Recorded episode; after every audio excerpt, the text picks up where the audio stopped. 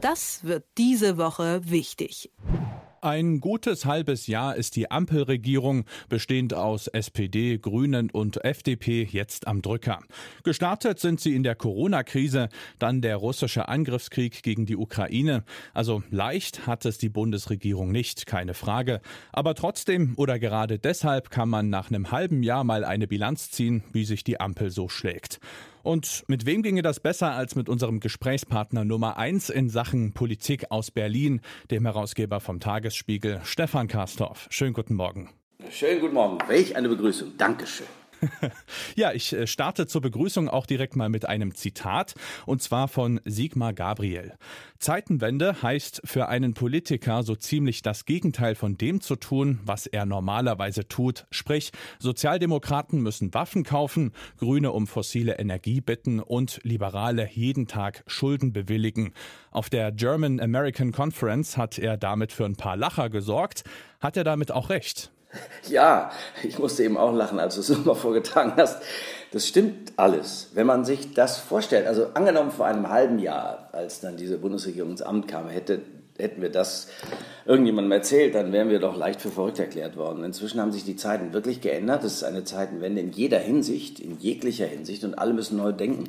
Also der Genosse der Geschosse, Lars Klingbeil, muss dafür werben, dass man ein entspanntes Verhältnis zur Bundeswehr entwickle bei der SPD. Ja, du lieber Himmel, da bleibt einem doch der Mund offen stehen. Oder die Außenministerin der Bundesrepublik Deutschland, eine Grüne, spricht sich dafür, immer mehr, vor allen Dingen schwere Waffen in die Ukraine zu liefern. Ja, Herr im Himmel. Das ist ja nicht mehr pazifistisch, das ist ja menschenrechtsbellizistisch. Oder der Finanzminister von der FDP, der vorher gesagt, die schwarze Null muss stehen, oder jedenfalls so ähnlich, sagte er, ist natürlich viel gewählter, wie es seine Art ist, der macht jetzt einen, tatsächlich Schulden einmal, einen, einen Schuldenberg nach dem anderen häuft er auf und sagt, ja, muss so sein, aber irgendwann werden wir zur äh, Schuldenbremse zurückkehren müssen. Ja, bin ich mal sehr gespannt. Also stimmt, er hat recht. Sigmar Gabriel kann die Dinge auf Begriffe bringen, das ist schon so. Und bedeutet, ja, ich sag mal, so eine Verabschiedung von den Prinzipien dann auch einen gewissen Profilverlust der Parteien?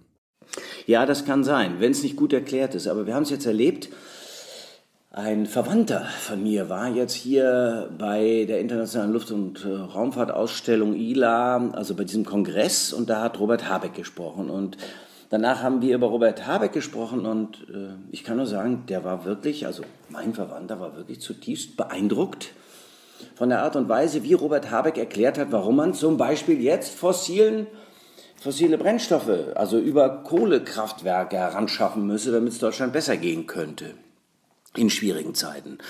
Und wie der das erklärt hat, das war wohl wirklich beeindruckend. So, jetzt sage ich, und das war beim Tag der Industrie, beim BDI auch so. Den bleibt der Mund offen stehen. Das ist ein authentischer Politikerklärer. Und es ist wirklich entscheidend wichtig, jetzt seine Politik und seine veränderte Politik zu erklären.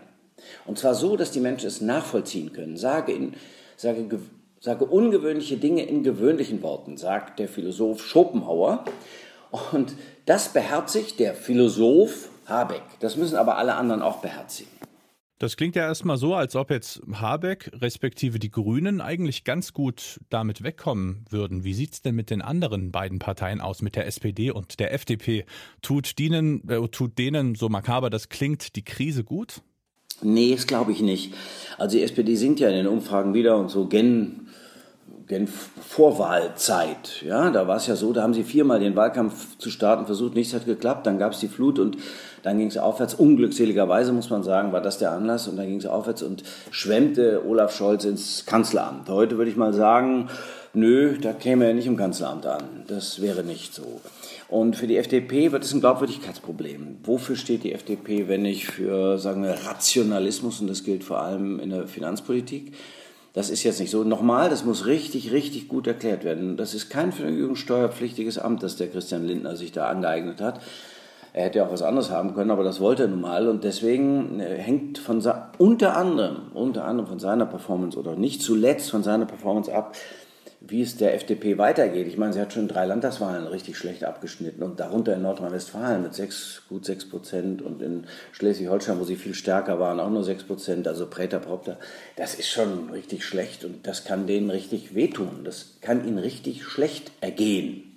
Bei den Grünen ist es so, ich weiß nicht, die Die haben gute Erklärungen für das, was sie tun und immer mehr Menschen denken, ach, nachhaltiges Wirtschaften und achtsamer Umgang mit der Natur, das ist doch richtig. Das war immer schon so, aber jetzt schlägt sich bei den Grünen nieder. Das war das, was, oh Gott, lange ist her, Heiner Geißler immer schon gesagt hat. Und jetzt wird's wahr.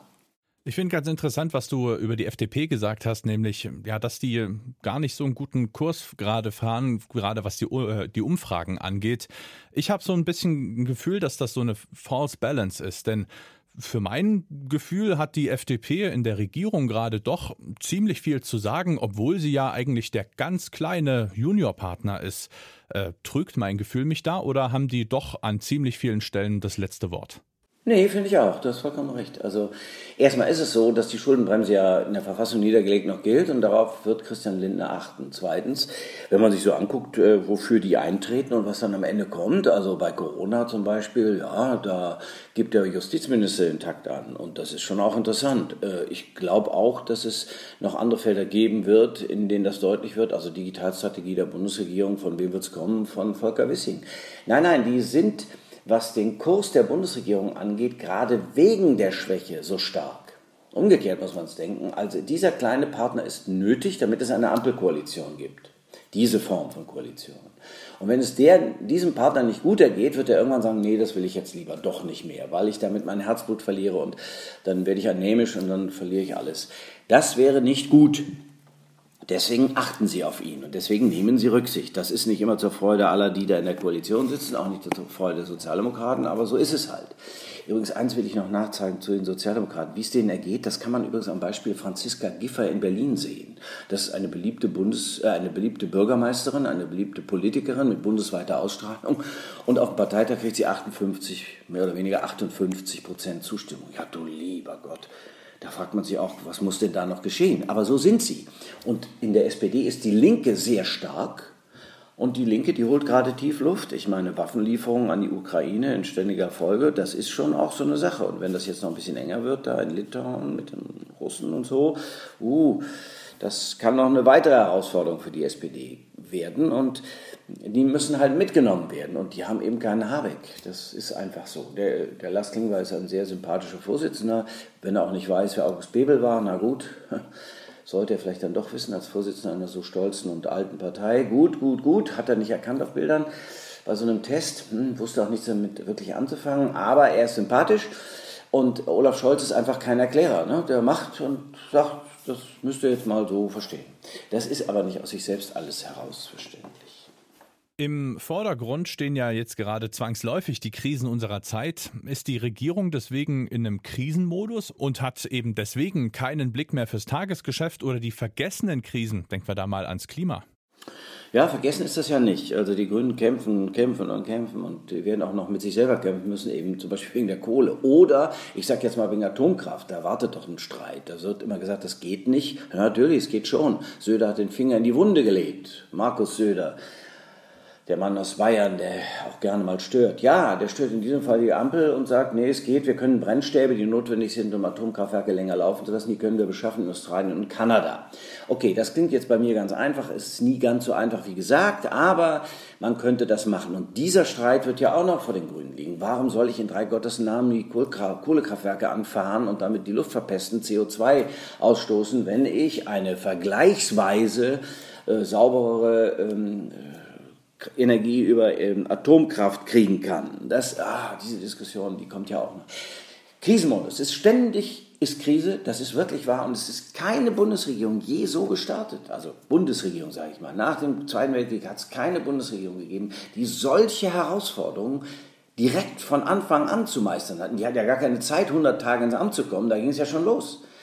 Und das muss man ihnen zugutehalten. Darüber vergessen sie aber tatsächlich nicht das Tagesgeschäft. Übrigens sorgen dafür auch die Ministerien, die ja immer noch das ganze andere Geschäft zu bewältigen haben. Es ist nicht so, als ob da nur ein Minister, eine Ministerin sitzt oder säße, sondern da gibt es StaatssekretärInnen, die in den Ministerien den Betrieb sichern und das sind Beamtete und die müssen einfach dafür sorgen, dass der Laden läuft. Und insofern wird das Tagesgeschäft bedient und irgendwann werden wir hören, dass auch im Deutschen Bundestag wieder nochmal über was anderes diskutiert werden wird als über Waffenlieferungen an die Ukraine. Ich will hoffen, dass wir nicht schon wieder gen Herbst ständig über Corona diskutieren müssen. Hoffen wir das Beste. Die Einschätzung vom Herausgeber vom Tagesspiegel, Stefan Karsdorf. Ich danke dir sehr. Ich danke dir. Das wird diese Woche wichtig.